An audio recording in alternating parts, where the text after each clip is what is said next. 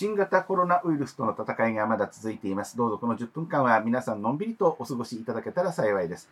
親父ラジオ18回目の放送です。まずは10の位から決めましょう。5が出ました。では1の位です。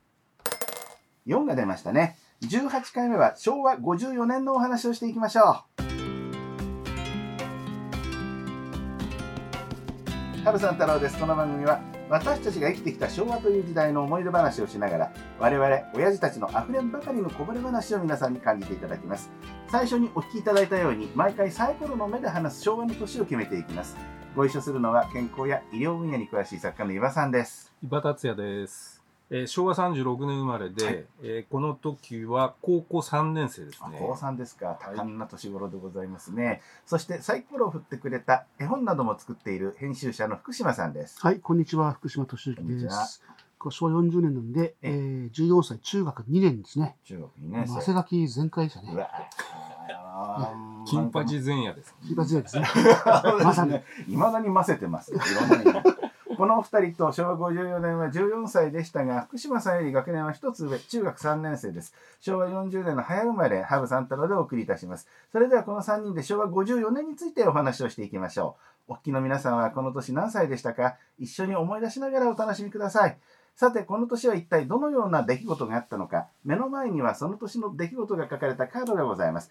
こちらをめくりながら振り返っていきましょう。昭和54年の主な出来事です。今から42年前になりますね。まず政治社会の分野でございますが、初の国公立大学の共通一次試験が実施されるのがこの年。懐かしいですね。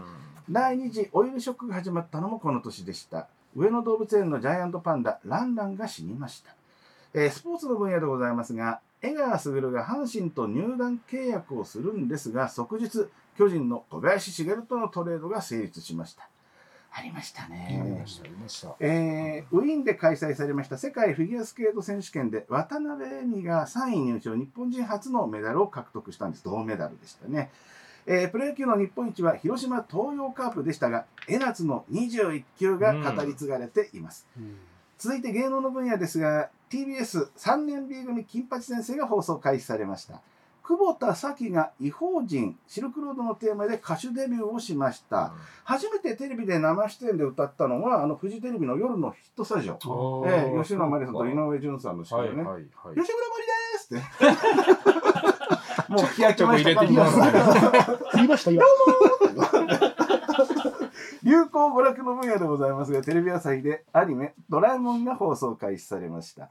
えソニーからステレオカセットプレイヤー、ウォークマンが発売されたのもこの年でございますね。そして、他の音が発売されたのもこの年ということでございますがう、んさあ、この昭和54年印象に残っている出来事、エピソードは何でしょうか、イーバさん？ああもういっぱいありすぎな感じなんですけど、はい今回はちょっとスポーツに行きたいと思います、スポーツあのそのね江川が空白の一日で巨人に行ってそれでそれのトレードという形でえっ、と小林がなんか羽田空港で呼ばれてこれから宮崎行こうとして飛行機に乗るとこで球団に呼び止められて、ええ。球団本部に連れてかれて阪神に行ってくれって言われたっていう本当にあのニュースにはびっくりしましたね。でも、そうそれですごかったのは、まあ、僕阪神ファンだから嬉しかったんですけど、ええ、えもう自ら巨人巨人戦を投げさせてくれって進言してえ、はい。でこの年8連勝ですからね巨人に。そうでしたっけ、小林が8連勝。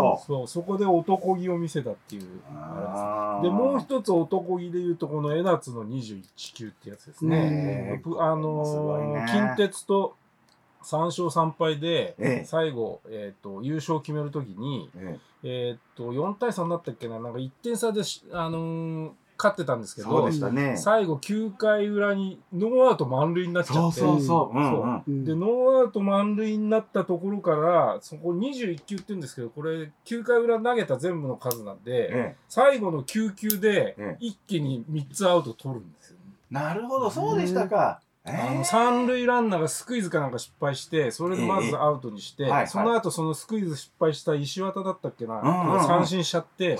で最後ねあれでもうスリーアウトチェンジだあれからする石渡選手、まだその映像残ってて、たびたび見てますよね。あーそうそうそうあれね、かわいそうにね。うんあれ見るたびになんかとてもね、やるせなくなるでしょうね、そうですね。石田選手がね。そうだからそうかその前に佐々木が三振してるからツーアウトスリーアウト一人で石渡がやっちゃったってことなんですよねああ、そっかで。もそうだったら、あの、広島がでも球団創設30年目でうん初優勝ですよね。そうでしたっけ？そういうなんかエポックメイキングの。それにしてもね、うん近鉄バッファローズ、うん西本監督って悲劇の名称あーね。そうそね。常に負もうちょっとでだって勝てたんだもの。そうそうたらればはいけないけどさ。そうそうあれもしかしたら自分で打ちたかったでしょうね、西本監督が。だって、江夏よりもさ、やっぱりあの、江夏が仁王立ちされちゃうとさ、バッターはひるむよね。だったらあそこで江夏以上の人がね、出てますね。3前のものが出ても、西本監督自分が手を打っていけなかったと思ったこれだからあれですよ、江夏の21球っていうふうになったのは、あの山際淳二さんってあの、ジそうそう。ャーナリストが書いてね、うん。それで。あと NHK の番組でもね、うん。特集されたりなんかしてね、うん。強烈な印象ですもんね。それにしましてもさっきのあの江川事件じゃないですけど、うん。小林茂さんってのはさ、あの年あの最多勝でしょ？確か。そうそう22勝かなんかで、うんあのもうすごかったよねそう本当にね。いきなり阪神のエースになっちゃったみたいな、ん。巨人のエースから阪神のエースになった人そうだがよね。僕ね、覚えあの、TBS のね、深夜ラジオを聞いてたんですよ、と当時。はいはい。その時に、あの、何の番組かちょっと記憶ないんですけど、どっちに賛成ですかっていうふうな、あれはあったの。アン,、ええ。アンケートというか。はいはい。でね、はがきを出して、うん。今やね、どっちに賛成かも書いたか覚えてないんですけど、小林派なのか、井川派なのか、はい。それさえも記憶ないんですけど、うんただそのシールをね、もらいました。TBS ラジオから。あそうそれはこう、初ラジオとのこう関わりですね。あらあらあらま。うんそれがあのあれ当当初かなんかそのアンケートかなんかにええお答えになられてたええ福島先生が今やもう立派なパーソナリティとして親父ラジオの人間はね、成長するもんですよね。そうですね。大変なもんでございます。その福島先生、え、あの、この年のエピソードは何かありますか、僕はちょっとね、あの、この年、確かいっぱいいろんなことあって、えあの迷ったんですけど、ディープな話でね、はいあの三菱銀大阪のね、三菱銀行東あの北畠支店っていうところに、えはいはい。あの人質籠城事件っていうのがあったんですよ。ありましたね。でこれ後にね、あのうタトゥーアリっていう映画にもなってて、え宇崎竜斗さん主演犯人役でね、ではい曲もダウンタウンがやってるんですけども、これがね、僕の記憶だと、うんその、オンタイムで生中継した記憶があるんですよね。え要は銀行の外から、テレビで。そういえばテレビで2日間ぐらい、ね、そうそうそうそうそうそうんんんで、その説得交渉からね、うん何から始まって、ずーっと、その、それこそ、やたや持ちに化けた刑事が入るとかですね、うんそういうドラマにありがちな感じの映像がずっと流れて、で、結局その射殺されるんですよ。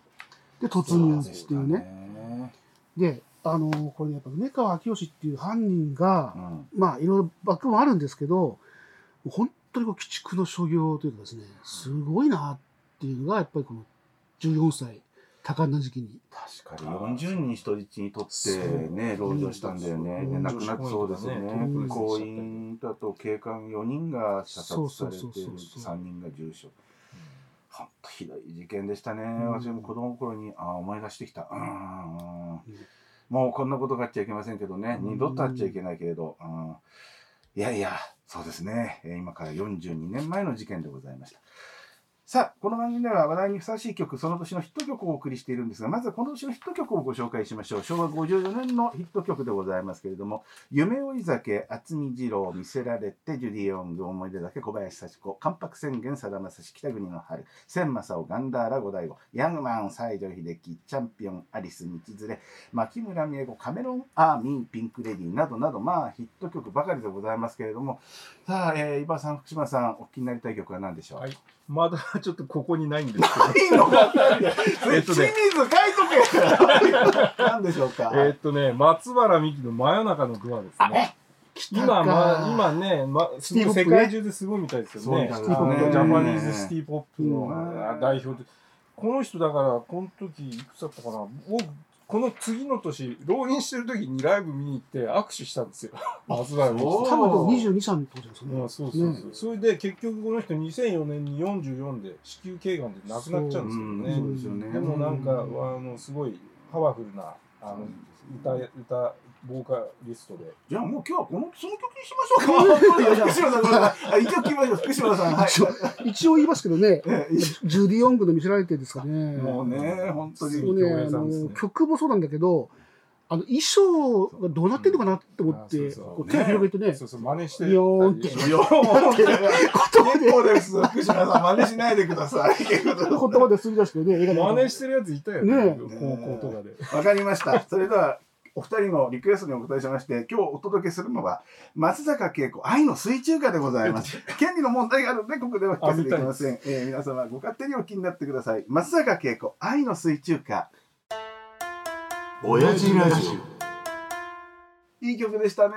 また戻ったじゃないですか。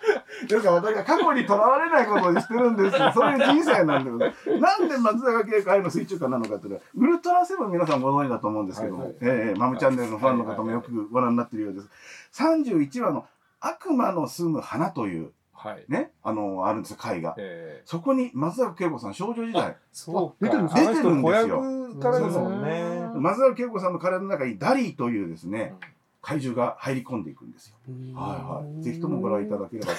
あの人地元はね、初やったんですよ。あ、そうなんかです。ああトリビアポリビア。あつったなんか全然ためになってるかどうか有益な情報ありがとうございますということでございまして早いもんでお別れの時間でございます次回は何年の思い出話になるでしょうかお楽しみにお相手はハブさん太郎伊庭達也福島敏之。制作清水康之でお送りいたしましたお聞きいただきまして今日もありがとうございました